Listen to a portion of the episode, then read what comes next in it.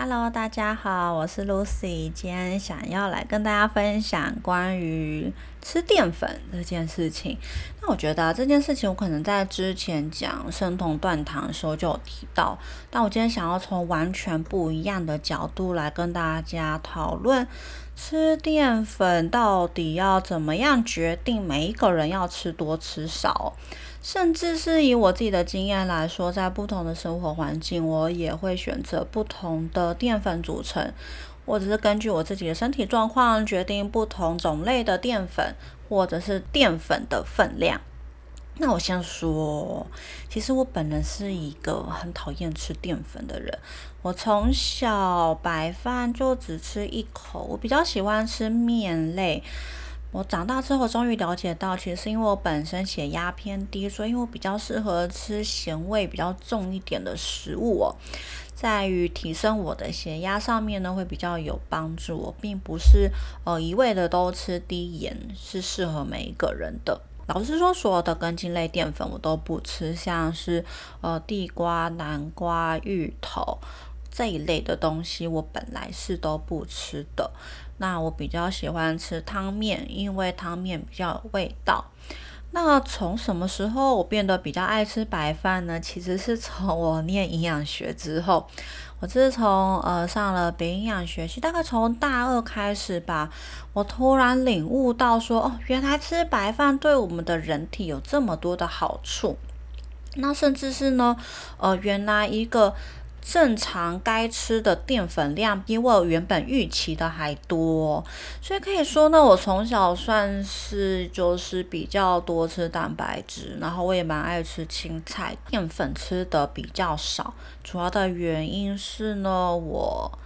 白饭吃的比较少，又不吃任何的根茎类淀粉。那也许就是喝比较多饮料。我以前在青少年时期，我都喝全糖的饮料，非常的恐怖。我都喝新冰乐跟全糖的珍珠奶茶。那这个也是造就我为什么后来免疫系统越来越差的一个很重要的原因啊。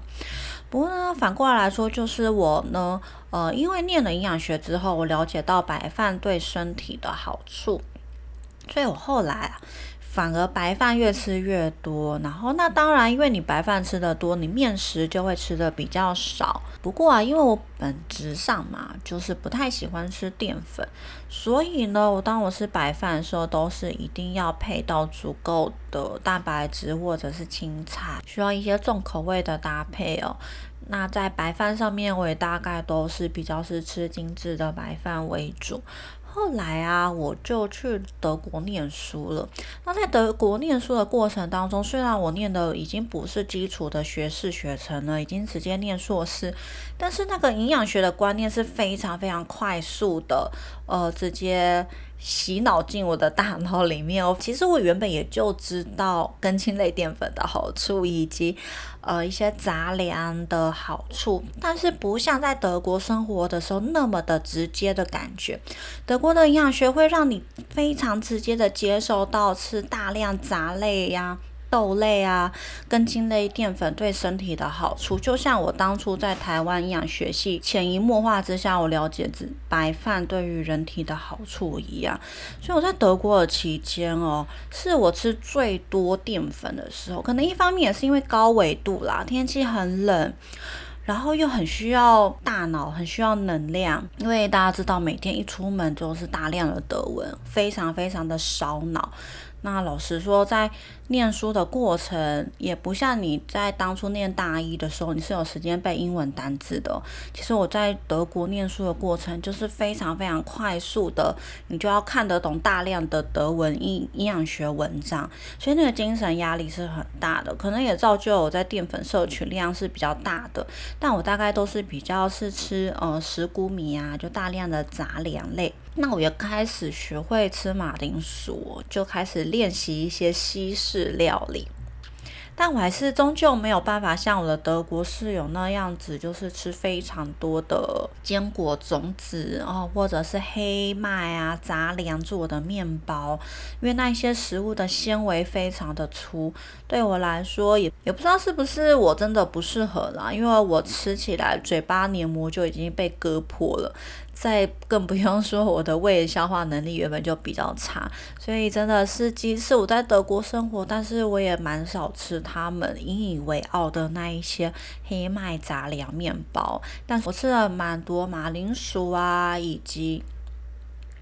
呃，杂粮、石谷米饭这一类的。后来回到台湾，我进入了功能医学界之后，慢慢找到了比较多的答案了，包括为什么我不太喜欢吃淀粉，以及为什么呃，我可能是可以吃某一些杂粮，但没有办法吃某一些高纤维量的食物。我慢慢的理清出来哦。那很多原因就是呢，我本身就是一个有反应性低血糖的人，所以在呃我们传统的善疗啊，就传统的营养学当中，哦，只有两种状况的人是要吃高蛋白的。呃，应该是说只有一种状况的人要吃低糖，就是反应性低血糖。只有反应性低血糖的人呢，要吃低糖饮食。那只有喜肾的人需要特别吃到高蛋白饮食。除此之外，大部分的人在我们传统的膳疗当中，都是差不多用个人所需的热量目标啊，以及均衡的三大营养素比例，就可以达到不错的健康。效果，所以可以说啊，我本来的体质就是比较没有那么适合吃糖类的，因为这是一个天生我的身体在血糖的利用以及调控上面就比较差。那再加上我肺不好，那其实，在我们营养学当中呢，肺不好的人也是比较适合吃高油饮食的。主要呢，就发现说，啊，我在学营养学过程当中，我了解到，原来我天生就是一个比较适合吃低糖。那进入功能医学当中呢，我更加的发现呢，有因为我有一些小肠菌虫过度增生的问题，我的肠胃道消化不佳、胃酸不足、胆汁不足，去造成我对一些高纤维类的呃五谷杂粮啊、豆类啊，消化能力是比较差的。比较容易胀气，那一旦胀气的，不但人不舒服，而且可能更加的去降低了你营养的呃吸收效率，所以我的身体就会下意识的想要去避开一些难消化的高纤维食物，以及会加重我血糖震荡的一些糖类的分量哦。但是呢，为什么即使我自己的体质比较适合吃呃低淀粉，但我个人还是非常坚持一个呃饮食均衡的饮食设计哦。老实说，虽然我下意识的不太喜欢吃淀粉，以及我了解到自己是有理由、有借口可以吃低糖饮食。但即使如此，我还是深深的感觉到，足够的淀粉量对身体的健康来说是非常非常重要的。所以接下来呢，我就想要再从三个大原则来跟大家探讨，说包括淀粉的重要性，以及你要怎么样去评估你自己对淀粉的需求量是多少。我不会觉得呢，一定每一个人都要。吃到多少淀粉，或是每个人都一定要吃低糖，每个人都一定要吃素食，我不会这么说，因为我在功能医学里面真的看到了太多的状况了，以及我了解原来每个人在不同的健康阶段，他需要的饮食设计是不一样的。好，那我接下来就从三大原因来。跟大家讨论说，你怎么样去分析自己适不适合吃低糖饮食哦？呃，首先呢，我第一个想要跟大家讨论的是关于淀粉对人体的一些非常重要的好处，是可能比较常被忽略的事情。呃，为什么我在这么多年来，随着我学越多的营养学，我越是觉得淀粉对人体非常的重要，而我看到现在蛮多营养师反而都比较站在低糖饮食的立场的时候，我其实是蛮担心的，在想说大家是不是呃。听到看到了很多低糖饮食减肥啊，或者是一些呃，对身体的好处，而可能忽略了淀粉对人体的健康来说，长期下来的一些很重大的影响。也许在短期两三个月内，你会觉得低糖饮食呢，你可能会看到体重下降啊，变得比较不会水肿啊，血糖调控的比较好啊，或是甚至肠胃道吸收能力变得比较好啊。但是如果你不是有一个完整的规划，有一个完整修复肠道功能，或者是完整的去考量所有影响血糖的因素，而只是单纯做低糖的话呢，对身体可能也会有一些长远的影响，嗯。我先从几个最大的理由来跟大家说好了。一个就是呢，大家知道我们人体的肠道菌虫对我们整体健康有非常非常大的影响。肠道菌虫无论对我们的情绪、对我们心血管、对我们的肺、对我们的生殖系统、对所有的健康因素都有非常大的影响。而有呃。非常大量的文献已经告诉你，如果你吃大量植物性的食物呢，你在肠道会养出大量的好菌。如果你大量的吃动物性蛋白，尤其是红肉类型，呃，这些油脂大量的红肉啊，以及这一些牛油、猪油的话呢，你在肠道会养出很多的坏菌或是腐败菌。所以呢，你今天的饮食内容会大幅的影响到了你的肠道菌虫的组成哦。那可能很多人会说啊，那我就吃青菜就好啦，我不用吃淀粉。但是青菜呢，跟呃这一些谷物它养出来的好菌是完完全全不一样的。大家知道，其实对于我们大肠来说，菌虫的数量不是重点，而是菌虫的多样性以及菌虫的组成。而是菌虫的组成以及菌虫的多样性是非常非常重要的。也许有的时候大家呃可能比较能够理解的是，我们要去减少坏菌，去增加好菌，但并不是增加单一好菌对我们身体有很重要的影响。更重要的、更重要的因素是去增加我们肠道菌虫的多样性。这个多样性呢，举例来说，我们从呃，举例来说，什么东西会影响到我们肠道菌虫的多样性？一个当然就是我们饮食内容的丰富程度，另外一个就是你跟大自然接触的程度。所以之前前几年很流行，就是说 eat dirt，就是你要吃土，你要吃脏一点的东西。原因呢，就是因为研究发现，当我们以前很常接触土壤，以前我们蔬菜水果都没有农药，没有杀虫剂。我们没有什么清洁，就直接吃的时候，我们会吃进很多它带进来的土壤的微生物。那在一些非常复杂的组成进到我们身体里面，就会让我们的肠道菌虫非常的多样化，而这个多样化才是去决定我们免疫系统健不健康的一个非常非常根本性的因素。所以我们的饮食啊，我们的饮食内容丰富程度是非常非常重要的。我常常看到呃很多就是健身啊或者减肥的饮食内容，就是单一的蛋白质以及单一的蔬菜，甚至就是呢呃。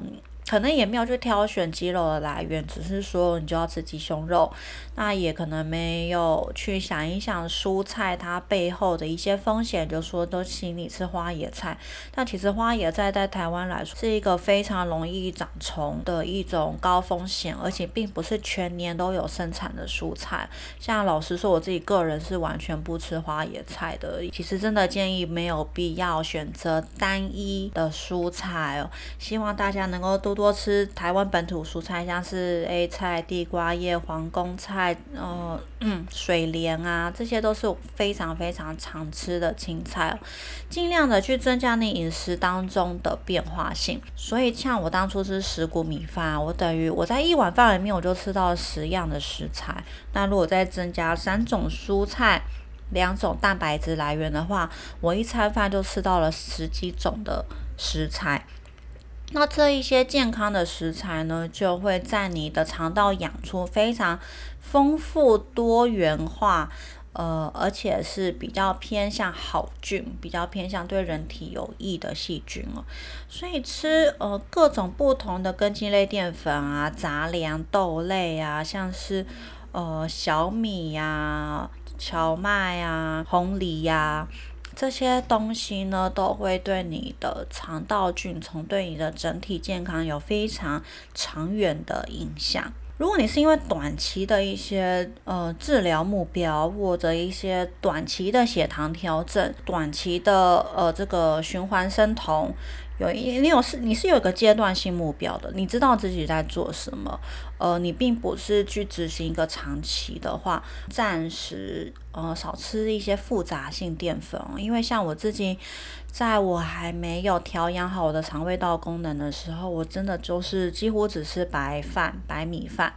因为我知道我的肠胃非常非常容易胀气，我不希望让自己在陷入呃因为消化不良而胀气而。送急诊的这种很囧的情况，所以说，如果你在短期，你去选择一些好的蛋白质来源，然后好的蔬菜来源，这种低农药风险的蔬菜啊，本土蔬菜啊，然后尽量去做轮替啊，例如说每天都吃不一样的蔬菜，或者一天就吃到三种蔬菜的话，我觉得是会。呃，比起你只吃呃鸡胸肉跟花野菜，会有一些更好的健康的效益哦。好，那这是第一点哦。第一点就是植物性的食物会在你的肠道养出好菌，而动物性的食物比较偏向在你肠道养出坏菌。再来第二点呢，就是呃我在上一集有提到，其实一个。比较有意义的营养学研究，应该是要以国家或是以地区为单位，做一个长时间的回溯性观察，去了解到说，如果有一群人吃这样子的饮食类型，跟有另外一群人吃这样饮食类型，他过了三四十年后，他的寿命。以及他的体型、他的血糖调控，来去做一个观察，而不是说哦，我邻居他三个月，然后血糖变得有多好，但你可能你可能不知道他明年的状况。就像之前我曾经很气一个网红，因为他在网络上批评营养师没有办法确实帮助到糖尿病患的血糖调控，但实际上我知道的是，呃，我没有认识任何一个。营养师是在当了营养师，我说的是有营养师执照的营养师，而不是一些呃相关科系的专家哦。拿到营养师执照的营养师，我还没有遇到过得到糖尿病的。那我也遇到过非常多营养师前辈有成功的靠饮食控制帮助他的客户完全克服掉糖尿病这个问题的。所以我当初觉得这个网红，因为他。自己家人短时间的一些体验、一些遭遇哦，然后就去宣称说，呃，断糖生酮有多好，甚至是他在多年之后再次发影片，就发现他的家人，他的。家人的糖尿病完全就没有好，就代表说他当初宣称这生酮啊断糖的好处，其实根本没有显现出来。那如果你以族群观察来说，我觉得一个最具有说服力的一个研究，就是呢，你可以去观察比较偏爱吃淀粉的国家，以及呢，呃，比较偏爱吃肉类的国家，他们整个体型是完全不一样的。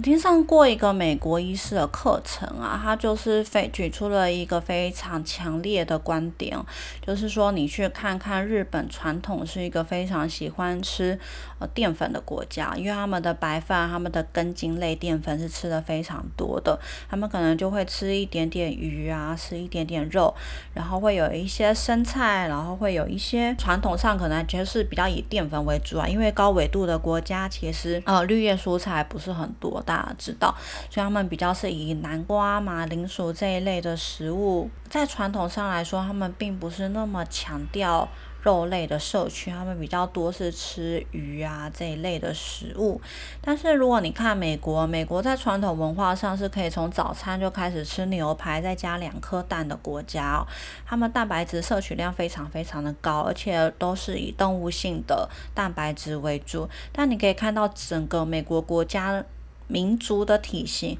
跟整个日本民族国家的体型就有非常非常大的差异。那可能大家如果比较有在研究营养学的话，可能会知道，呃，日本在这呃几十年来，其实糖尿病人口增加人数也是蛮快的。那台湾其实也有相似的原因。如果是真正就我们本行的营养学研究来说的话呢，其实日本之所以糖尿病人口的人数不断增加，主要的原因就是因为他们的饮食系西化，他们变得比较常吃像是啊麦当劳啊，或是可乐饼啊，或者是他们比较常吃披萨、啊意大利面啊这一类面食的食物，去造成他们目前这个糖尿病的比例是增加。哦，这不是乱讲，像我们台湾自己的营养学研究，就真的就是这样子。写的，我们的这个公共卫生调查就去写说哦，因为我们台湾人民的饮食西化，我们面食人口的增加哦，去造成了我们这个肥胖的比例是增加的。但另外一个观察，例如说像我之前生活在德国嘛。那老实说呢，现在德国的国家营养政策呢是强调吃植物性饮食，这个我在之前的节目中有介绍过，所以这也是为什么我个人非常非常支持吃健康素，尤其是吃海鲜素。那就是呢，我在德国学到了很多很重要很重要的观点。那在德国呢，它其实传统的饮食文化是非常的以肉为主。大家知道，德国最有名的料理都是以猪肉为主的食物。他们的传统饮食就是面包夹香肠，这个是他们最著名的小吃，最基本的小吃。那再来呢，就是可能像猪脚啊、猪排啊，然后配一点点酸菜啊，因为他们也是高纬度国家，所以没有什么蔬菜哦。那他们的高丽菜不是很好吃，所以。他们必须把这个 cabbage 去把它做成酸菜，才有办法去软化它的纤维来吃。所以德国在传统的饮食上面啊，是非常的以肉食为主，然后没有什么青菜。那水果全年只有在八月份的时候有一些。比较自然生长的水果，不然其他大部分水果都是温室栽培或者是进口的。所以德国的民族来说，他们的体型就是比较偏壮。那如果你去从德国再去法国玩的时候，真的是会被吓到。我那时候在德国的时候，就认为自己非常的瘦啊，就很苗条。结果一进到法国，我就发现我是个胖子，因为法国人呢都非常非常的瘦哦。但是呢，你如果仔细去观察法国人的日常吃什么，那法国人的日常啊，大概就是以他们的法国面包为主，他们非常的轻食，然后呢，他们都是以新鲜的生菜啊、水果啊，然后以这个法国面包为主。那我那时候在法国吃法国面包的时候，我非常的感受到他们是如何变瘦的，因为法国面包是非常非常非常 Q 的一种。面包，所以你需要花很多的力气去咀嚼它。那连我这么不爱吃淀粉，连我这么有低血糖问题的人，我都可以只吃一小块面包就饱了，因为我嘴巴也累了，我的大脑也充分的享受到了咀嚼的这个过程。然后可能等到我吃完一块面包的时候，我也累了，所以我也不想要再继续吃了。所以有时候啊，这个是虽然呃，我目前在 podcast 我比较不会去举出一些确切的文献或是确切的证据，因为我不想要在节目当中念 paper，所以在呃节目当中我比较是以直接一个很直白的描述，甚至是我自己的生活经验来分享，就分享说你可以观察到有一些从小就爱吃淀粉的人。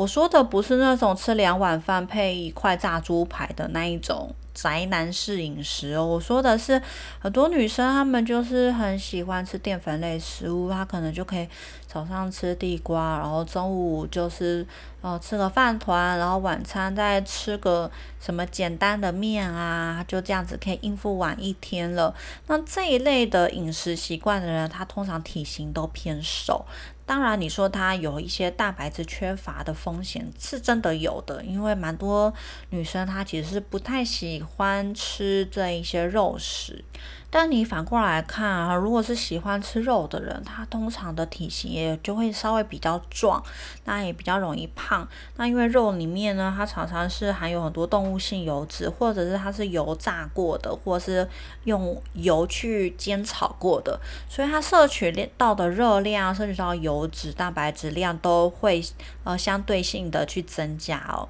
所以整体在体型上面也是会有所差异的。那这这是第二个原因啦，就是如果你从一个国家、从一个民族去观察他们的饮食喜好，你可以发现，其实呢，呃，比较爱吃淀粉的民族通常是比较瘦的，比较喜欢吃肉类的民族体型是比较胖，而且比较容易有心血管以及糖尿病风险的。好，那我要讲到最后一个呃，关于淀粉的好处，以及我觉得这可能是。呃，提供给各位你自己去揣摩你个人适不适合吃多少淀粉的一个很重要的依据哦。老实说，我在我日常生活非常常看到很多人在呃倡导吃低糖的好处，关于他瘦了很多啊，以及他如何用一些。替代性的东西去降低他吃淀粉的这个分量，那我其实真的很难理解啊，因为我从小就不太喜欢吃淀粉，所以对我来说要吃低糖饮食太简单了。我甚至不太理解说为什么低糖饮食是需要特别去做饮食设计的，因为简单，你就不要吃淀粉就好了，你就是吃菜跟肉，对我来说是非常非常轻而易举的。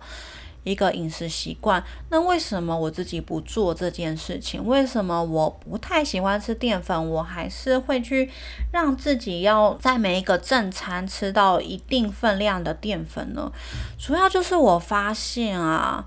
当我开始在功能医学领域学了很多，当我非常非常注意我的所有身心的变化以及我饮食的相关性之后，我发现。吃淀粉对我的情绪稳定非常非常的重要。那这件事情呢，我身边很多亲友都很常附和我，因为他们都有感觉得到这件事情。那我跟大家分享一个我很具体的感受呢，就是如果我有的时候因为有点懒惰，就是懒得煮饭，或是就觉得哦有剩下一点点淀粉，我就配着肉跟菜就吃一餐了。但往往我都会有很惨的下场，例如说我啊七点吃了简单的一餐，然后可能只有吃到一口白饭，然后吃到了足够的蛋白质以及蔬菜，我都觉得饱了。但是在我吃完那一餐之后，我在接下来时间里面会非常的焦虑，我在家里一直走来走去，最后我就会开始拿一些饼干啊、巧克力啊，或者一些点心啊、零嘴，开始一直不断的往往嘴巴里面塞。这其实是一个很不自觉的一个过程哦，一个很焦虑的过程，就是你会一直走来走去，你会一直觉得自己好像缺乏了什么，你需要什么东西。那我后来就发现啊，只要我每一次发生这个状况，我一定是前一个正餐的淀粉吃的不够。所以反过来啊，我只要在我那个正餐吃到足够的淀粉量的时候，我后面反而呢就可以很稳定，我就不用再吃零食啊，不会想要喝饮料啊，我就可以情绪很稳定，能量也很稳定，然后一直持续到我到睡觉前，我都可以很顺利的把食物消化完，又不会感觉到饥饿或者是焦虑，然后慢慢的去睡觉。所以呢，我觉得。呃，大家也可以去参考这样的经验啊，你可以去了解说，如果你跟我说你不吃淀粉，你都不会有任何的情绪焦虑啊，你都不会呃有什么忧郁啊、心悸、胸闷啊、低落啊的感觉，你觉得非常的好，情绪活力都很好，那我也没有话说，那你就是去考量到你植物性跟动物性以及你食物多样化的内容。去做一些饮食上面的调整，我其实觉得 OK。但如果你也有观察到说，如果你有情绪上面的变化，或者是当你没有吃到这些东西的时候呢，你真的就会比较容易焦虑，比较容易嘴馋的话，那我推荐你可以还是把正餐的淀粉吃足。主要的原因就是你在正餐吃的淀粉通常是比较好淀粉，因为你可以选择一些杂粮饭啊、糙米饭啊，或者是豆类啊，或者是根茎类，左右都会比你在嘴馋的时候吃进口中的零食。是更好的淀粉，所以你假设你在正餐的时候多吃半碗饭，总好过你在那一餐之后你吃了一些啊蛋糕啊、饼干啊、巧克力啊，或者是包着糖粉的坚果啊，或者是和了什么调味料的种子啊，总之都是比较好的一种饮食内容。哦，我最后还想提醒的一件事情就是说，哦，可能很多人会觉得说，啊，那我吃一些呃高纤维、低热量的东西来取代淀粉，这样子我的胃就会满足，那我的大脑可能也会觉得说，诶，我有吃到足够淀粉了，那这样子是不是也有用？实际上，耳朵的从很多的饮料啊、代糖啊、代餐啊，很多的研究都会发现，你是骗不过你的大脑的。你的大脑非常非常的清楚，知道你今天吃了多少的好淀粉以及多少不好的淀粉，你的大脑都会给你一个非常直接的反应，只是你有没有办法辨识的出来而已。所以有些人可能会想要用一些呃代糖。或者是用嗯菊络啊、寒天啊去取代一些淀粉的热量提供，想说我增加了一些呃纤维量，我去撑开了我胃的容量。去让我的肠胃道是有足够的饱足感的，那我应该就不需要吃那么多淀粉，我就可以去减少我热量的摄取了。但实际上，不管是实际上医学研究，或者是你真正大脑给你的讯号，都会发现你是骗不过你的大脑的。你的大脑非常的清楚，知道你吃了哪一些东西。然后，如果你好好的观察它，好好的听它对你的呼唤的话呢？你是可以去了解说，你今天吃的淀粉量是足不足够，提供你给你的大脑作为足够的能量以及情绪稳定上面的使用。嗯，今天其实分享了很多我个人的观点以及我个人的观察。那当然很多东西我都是有看过文献研究了，有很多的医学证据，只是在 podcast 里面我不是很想要呃真的去把一些很硬的东西拿出来照念。所以还是计划呢，我会把我手边很大量的这个营养学的资料啊，很大量的文献研究啊，我呢还会就是呢另外整理成一套营养学的课程。那如果大家就是对于我说的东西，不管是有兴趣还是有很大的质疑，呃，都是打算呢在之后整理出一套课程。然后让大家直接看到一些白纸黑字，你可以直接看到文献来源。我甚至会跟你去探讨说，这个文献它证明了哪些东西，但是它有哪一些漏掉的观点哦。它它可能也许证明了一些东西，但它有很多东西没有证明。所以，我们很对于很多事情呢，永远都必须开放，站在一个。呃，偏中立的立场，保保持着一个开放的心胸，然后去慢慢的去寻找适合自己个人，不管是体质也好，个人哲学、个人的价值观也好，去寻找一套适合自己的饮食设计哦。好，那将关于淀粉到底有哪些好处？以及你自己需要吃多少淀粉，我给了大家一些大方向的一些分享。那今天就分享到这边，我们下次见，拜拜。